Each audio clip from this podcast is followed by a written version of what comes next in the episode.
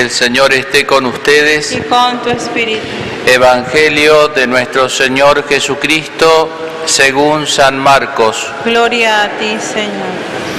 Se acercó a Jesús un leproso para pedirle ayuda y cayendo de rodillas le dijo, si quieres puedes purificarme. Jesús conmovido extendió la mano y lo tocó diciendo, lo quiero, queda purificado. Enseguida la lepra desapareció y quedó purificado. Jesús lo despidió advirtiéndole severamente, no le digas nada a nadie, pero ve a presentarte al sacerdote y entrega por tu purificación la ofrenda que ordenó Moisés para que le sirva de testimonio. Sin embargo, apenas se fue, empezó a proclamarlo a todo el mundo, divulgando lo sucedido de tal manera que Jesús ya no podía entrar públicamente en ninguna ciudad, sino que debía quedarse afuera en lugares desiertos. Y acudían a él de todas partes. Palabra del Señor. Gloria a ti, Señor Jesús.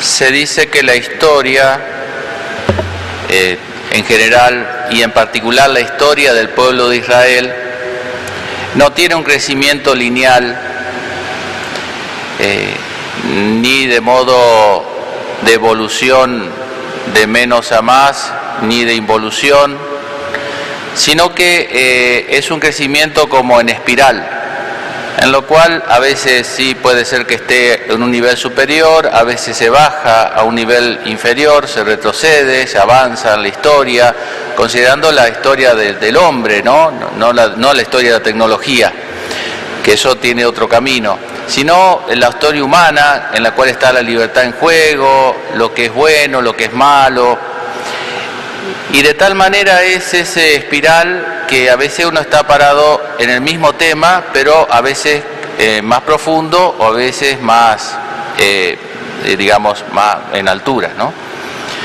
Por eso la historia puede ser maestra, porque si fuera lineal, nosotros decimos el pueblo de Israel existió, qué sé yo, Abraham hace cuatro mil años atrás, otro lugar, otra cultura, la verdad que la historia del pueblo de Israel no nos diría nada hoy en día, cómo ha cambiado tanto el mundo. Pero al no ser lineal, sino al ser en espiral, por ahí hay temas que se, que se vuelven a repetir porque el ser humano esencialmente es el mismo, que es el que, no digamos que conduce la historia, pero el que teje los distintos hilos de la historia. De tal manera que lo que escuchamos en la, en la carta a los hebreos acerca del pueblo de Israel eh, y, y- y que escuchamos, ¿no es cierto?, en el Antiguo Testamento, lo que leemos, es aplicable ¿no? Eh, a nosotros, a la iglesia, a, cada uno en particular. No la materialidad, pero sí eh, no es lo mismo porque estamos en otro nivel, no sé si abajo o arriba, eso Dios lo dirá, pero, pero sí es aplicable a nosotros. Y uno se pregunta, ¿cuál fue, eh, ustedes saben que el pueblo de Israel, eh, por mano de Moisés, sale de, de Egipto, cruzan el Mar Rojo, atraviesan el desierto rumbo a la tierra prometida, pero ningunos, ninguno prácticamente de los que salieron de Egipto, incluido Moisés, entró en la tierra prometida. Y eso no fue porque le llevara mucho tiempo, lo cual llevaría ciertamente porque había que atravesar el desierto, varios desiertos ahí, Em, sino porque, porque Dios no se lo prometió, que- que es el reposo este, jamás entrará en mi reposo, dice el texto. ¿Cuál fue el pecado del pueblo de Israel que disgustó a Dios de tal manera que como castigo, podríamos decir así, no permitió que ninguno de esas personas que salieron de Egipto entrara en la tierra santa? Bueno, hay varios momentos de eso. Uno de ellos es, se da en torno a este hecho que relata o que retoma eh, en la carta a los hebreos y el Salmo, ¿no es cierto? El Salmo 95, 94, 95, de esa rebelión. ¿eh? No endurezca el, corazón, dice, como en, en el tiempo de la rebelión, cuando sus padres me tentaron, tentaron a Dios poniéndolo a prueba. Tentaron a Dios. O sea, el pecado de Israel fue tentar a Dios. Tentar es tantear, probar. Probaron a Dios. Resulta que habían salido, andaban vagando por el desierto, el desierto, bueno, diversos nombres tiene ahí la zona, este, y no tenían agua, bueno, por el desierto lo que falta es agua. Eh, pero este, y entonces, eh, al tenerse, llegan a un lugar que en teoría tenía que haber agua, no hay agua, entonces ahí se queja el pueblo contra, tiene sed y se queja contra Moisés, hasta el punto que lo quieren apedrear y se quejan contra Dios. Entonces Dios le dice a Moisés que tome su callado con el cual había cruzado el Mar Rojo, había tocado las aguas y se habían abierto las aguas del Mar Rojo, y, eh, y de la roca, de una piedra, sacar agua. Meribá, ¿no? E, e, esa es la rebelión del pueblo. Se revela porque no tienen agua. Después se van a revelar porque no tienen carne, después se van a... Pero puntualmente a la que hace referencia el texto es a esa prueba.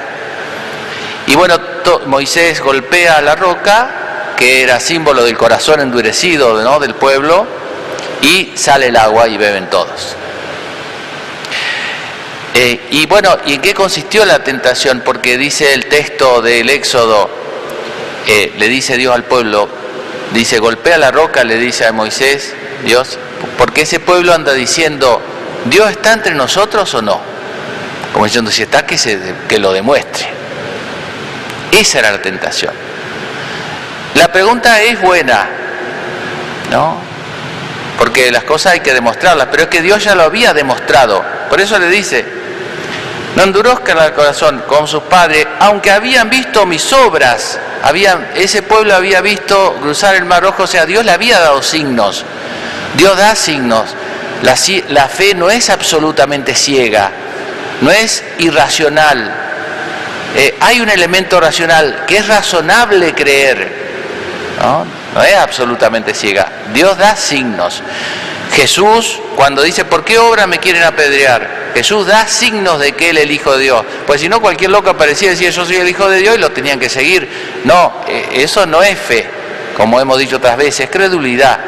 La fe tiene fundamento racional. Creer en Dios, creer en la iglesia, creer... Eh, nosotros los católicos tenemos fundamentos racionales para creer en lo que creemos.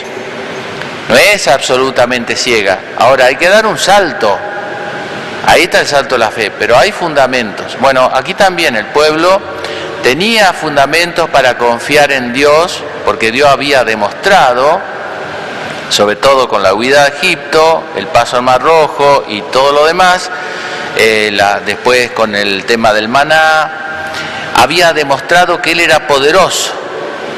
Y ese pueblo puesto frente a una dificultad real, como era la sed, porque la sed era real, y Dios no le, no le recrimina que tengan sed, sino que no confíen en Él, eso le recrimina. La sed era bien real, no hicieron recurso a la memoria y a la esperanza, por lo tanto decir, no, si Dios nos salvó, Dios nos puede salvar.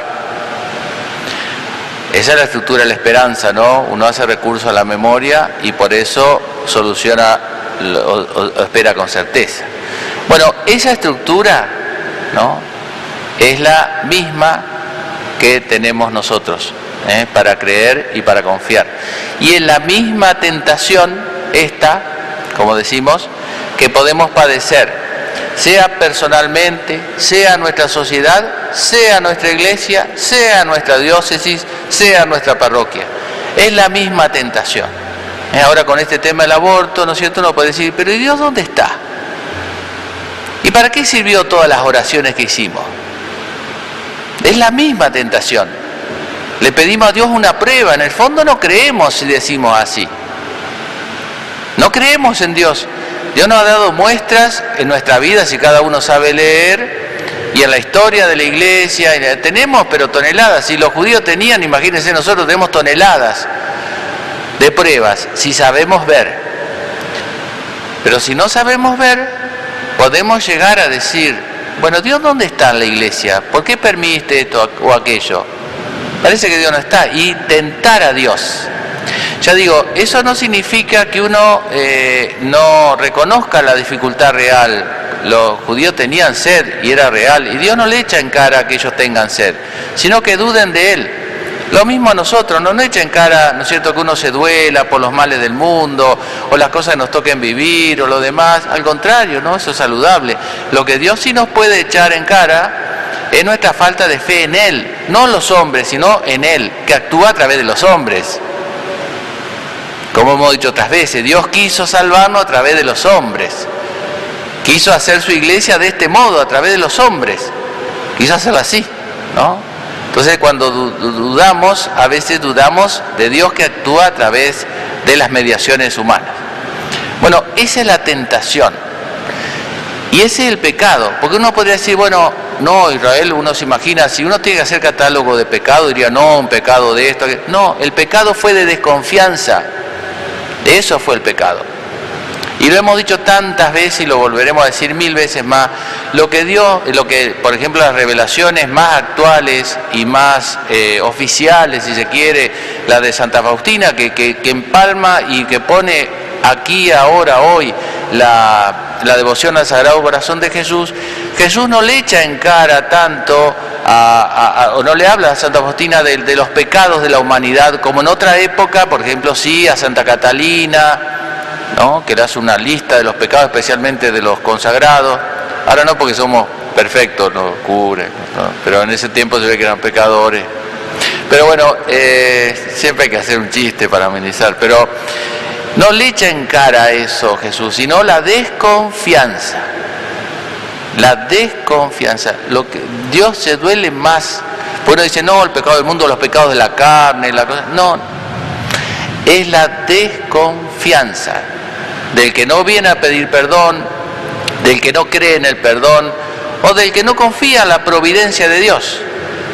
No, no, no negamos la sed. ¿Vieron cuando Pedro camina sobre el agua? Que un pasaje muy lindo. ¿Por qué dudaste? le dice, cuando se empieza a hundir. Pero no le dice, ¿por qué dudaste de ti mismo? Porque es saludable, ¿qué va a hacer? Por, más que tenga pie grande, no puede caminar sobre el agua. ¿Entiendes? No, no dice por qué dudaste, ¿por qué dudaste de mí? No le dice, no, no es nada, no había viento. No, había viento. No hay que negar la realidad. Dios no nos acusa de que uno se duela de esto, aquello, como decimos, de nuestros pecados que son bien reales, sino, ¿por qué dudaste de mí? Así que son estos tiempos privilegiados, privilegiados para, porque cuando uno está, en si uno no está en el desierto y tiene todo, así es fácil confiar en Dios.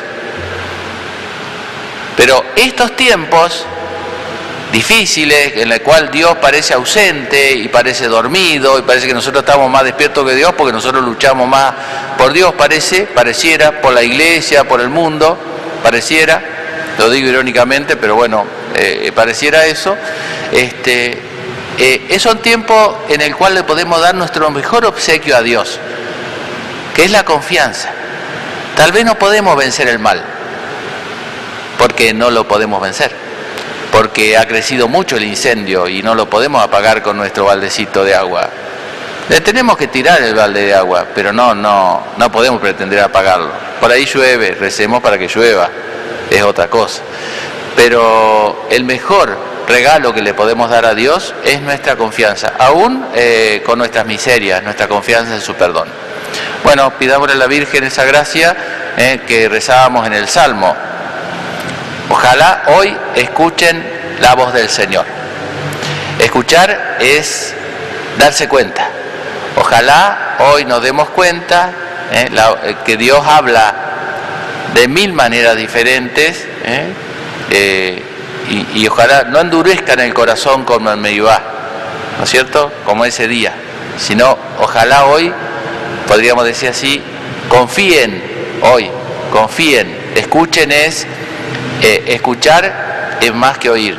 Escuchar es estar dispuesto a hacer la voluntad de otro. Escuchar es estar dispuesto a hacer la voluntad de otro.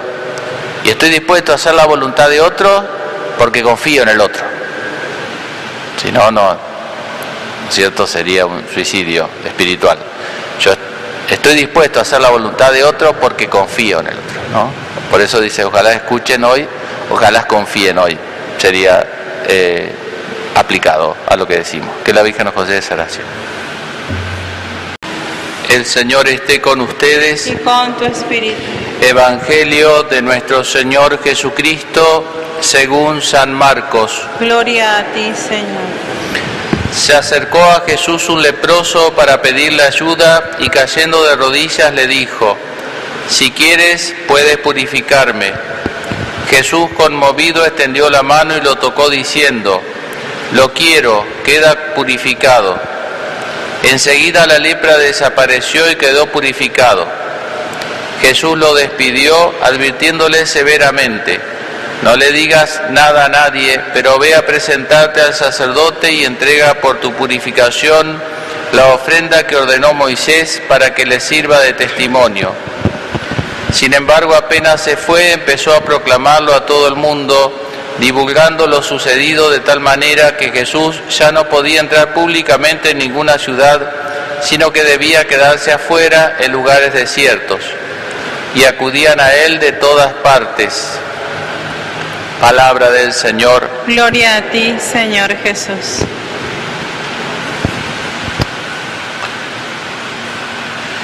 Se dice que la historia, eh, en general y en particular la historia del pueblo de Israel, no tiene un crecimiento lineal, eh, ni de modo de evolución de menos a más, ni de involución, sino que eh, es un crecimiento como en espiral, en lo cual a veces sí puede ser que esté en un nivel superior, a veces se baja a un nivel inferior, se retrocede, se avanza en la historia, considerando la historia de- del hombre, ¿no? No, la, no la historia de la tecnología, que eso tiene otro camino, sino la historia humana, en la cual está la libertad en juego, lo que es bueno, lo que es malo, y de tal manera es ese espiral que a veces uno está parado en el mismo tema, pero a veces eh, más profundo o a veces más, eh, digamos, más en altura, ¿no?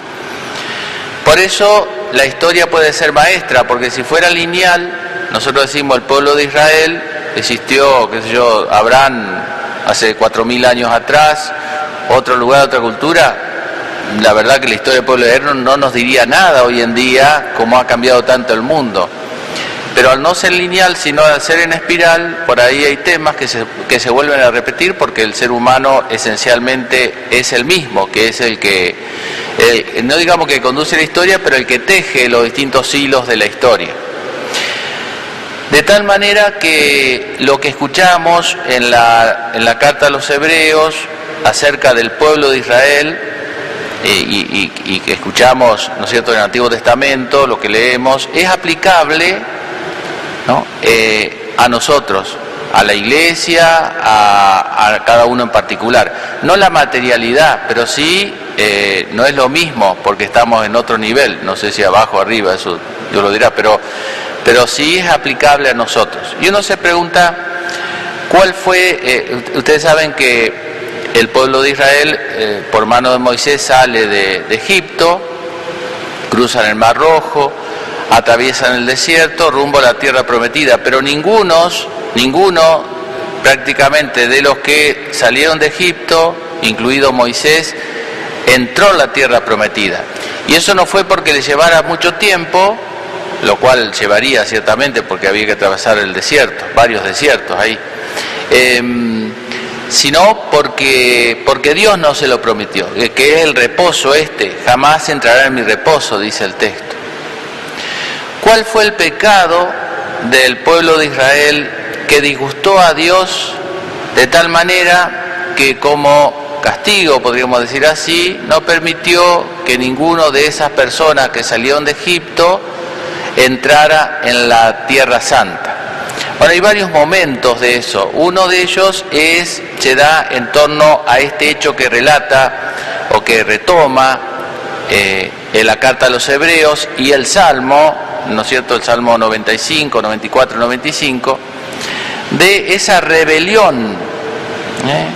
No endurezca el, corazón, dice, como en, en el tiempo de la rebelión, cuando sus padres me tentaron, tentaron a Dios poniéndolo a prueba.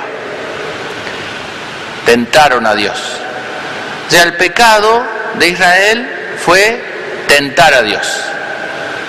Tentar es tantear, probar. Probaron a Dios.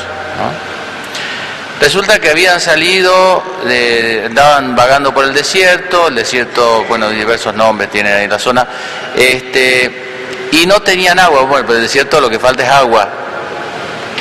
Eh, pero este, y entonces, eh, al tenerse, llegan a un lugar que en teoría tenía que haber agua, no hay agua, entonces ahí se queja el pueblo contra, tiene sed y se queja contra Moisés, hasta el punto que lo quieren apedrear y se quejan contra Dios.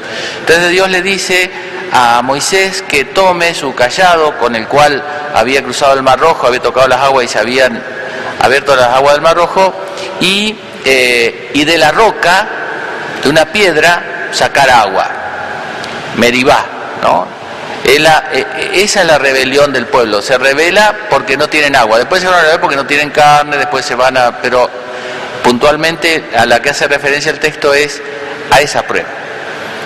Y bueno, Moisés golpea la roca, que era símbolo del corazón endurecido ¿no? del pueblo, y sale el agua y beben todos. Eh, y bueno, ¿y en qué consistió la tentación? Porque dice el texto del Éxodo, le dice Dios al pueblo, dice, golpea la roca, le dice a Moisés, Dios, porque ese pueblo anda diciendo, ¿Dios está entre nosotros o no? Como diciendo, si está, que, se, que lo demuestre. Esa era la tentación. La pregunta es buena, ¿no?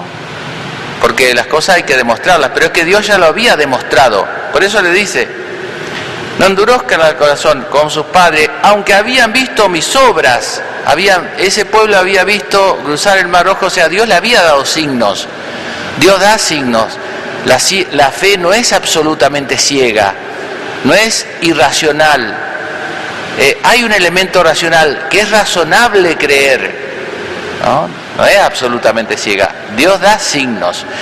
Jesús, cuando dice, ¿por qué obra me quieren apedrear? Jesús da signos de que Él es el Hijo de Dios. Pues si no, cualquier loco aparecía y decía, yo soy el Hijo de Dios y lo tenían que seguir.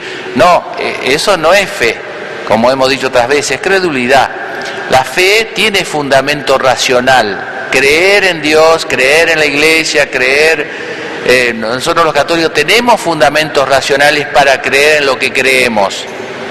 No es absolutamente ciega. Ahora hay que dar un salto Ahí está el salto de la fe, pero hay fundamentos. Bueno, aquí también el pueblo tenía fundamentos para confiar en Dios, porque Dios había demostrado, sobre todo con la huida de Egipto, el paso al Mar Rojo y todo lo demás, eh, después con el tema del maná, había demostrado que Él era poderoso. Y ese pueblo puesto frente a una dificultad real, como era la sed, porque la sed era real, y Dios no le, no le recrimina que tengan sed, sino que no confíen en Él, eso le recrimina. La sed era bien real, no hicieron recurso a la memoria y a la esperanza, por lo tanto decir, no, si Dios nos salvó, Dios nos puede salvar. Esa es la estructura de la esperanza, ¿no? Uno hace recurso a la memoria y por eso soluciona o espera con certeza. Bueno, esa estructura, ¿no? Es la misma que tenemos nosotros ¿eh? para creer y para confiar. Y en la misma tentación esta, como decimos, que podemos padecer, sea personalmente, sea nuestra sociedad, sea nuestra iglesia, sea nuestra diócesis, sea nuestra parroquia. Es la misma tentación. ¿Eh? Ahora con este tema del aborto, ¿no es cierto? Uno puede decir, pero ¿y Dios dónde está?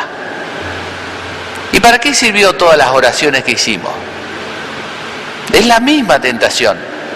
Le pedimos a Dios una prueba. En el fondo no creemos si decimos así.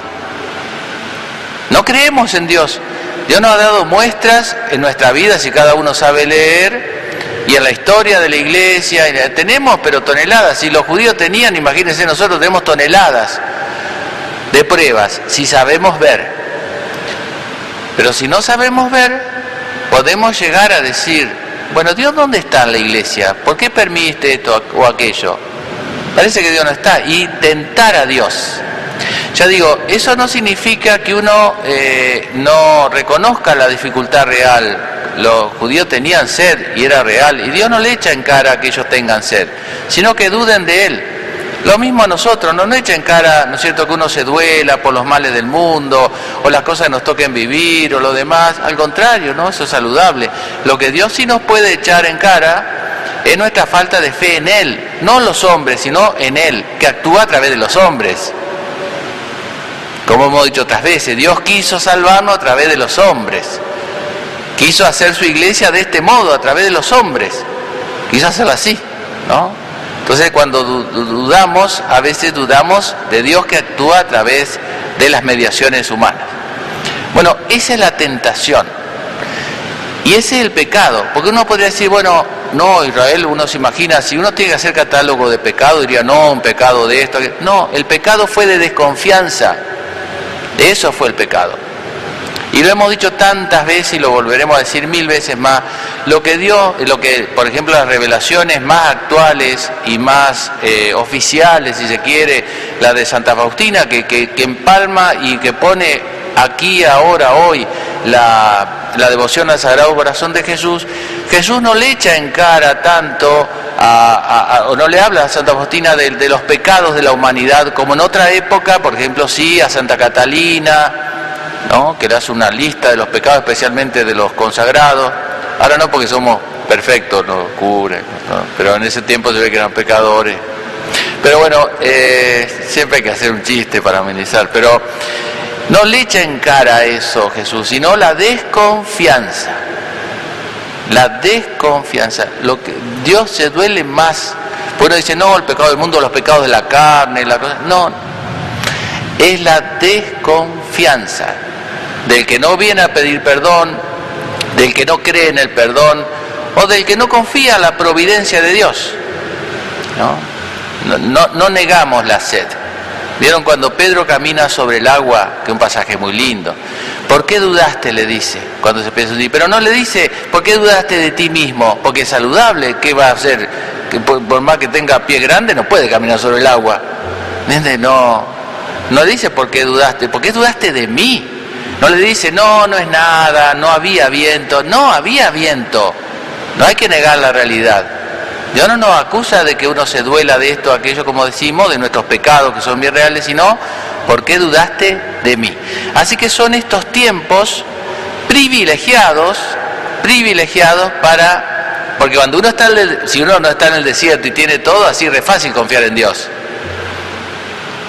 Pero estos tiempos difíciles, en la cual Dios parece ausente y parece dormido y parece que nosotros estamos más despiertos que Dios porque nosotros luchamos más por Dios, parece, pareciera, por la iglesia, por el mundo, pareciera, lo digo irónicamente, pero bueno, eh, pareciera eso. Este, eh, es un tiempo en el cual le podemos dar nuestro mejor obsequio a Dios, que es la confianza. Tal vez no podemos vencer el mal, porque no lo podemos vencer porque ha crecido mucho el incendio y no lo podemos apagar con nuestro baldecito de agua. Le tenemos que tirar el balde de agua, pero no, no, no podemos pretender apagarlo. Por ahí llueve, recemos para que llueva, es otra cosa. Pero el mejor regalo que le podemos dar a Dios es nuestra confianza, aún eh, con nuestras miserias, nuestra confianza en su perdón. Bueno, pidámosle a la Virgen esa gracia eh, que rezábamos en el Salmo. Ojalá hoy escuchen la voz del Señor. Escuchar es darse cuenta. Ojalá hoy nos demos cuenta eh, eh, que Dios habla de mil maneras diferentes eh, y, ojalá no endurezcan el corazón como en Medivá, ¿no es cierto? Como ese día, sino ojalá hoy, podríamos decir así, confíen hoy, confíen, escuchen es eh, escuchar es más que oír. Escuchar es estar dispuesto a hacer la voluntad de otro. Escuchar es estar dispuesto a hacer la voluntad de otro. Y estoy dispuesto a hacer la voluntad de otro porque confío en el otro. Si no, no, ¿cierto? Sería un suicidio espiritual. Yo estoy dispuesto a hacer la voluntad de otro porque confío en el otro, ¿no? Por eso dice, ojalá escuchen hoy, ojalá confíen hoy sería eh, aplicado a lo que decimos. Que la Virgen nos concede esa oración.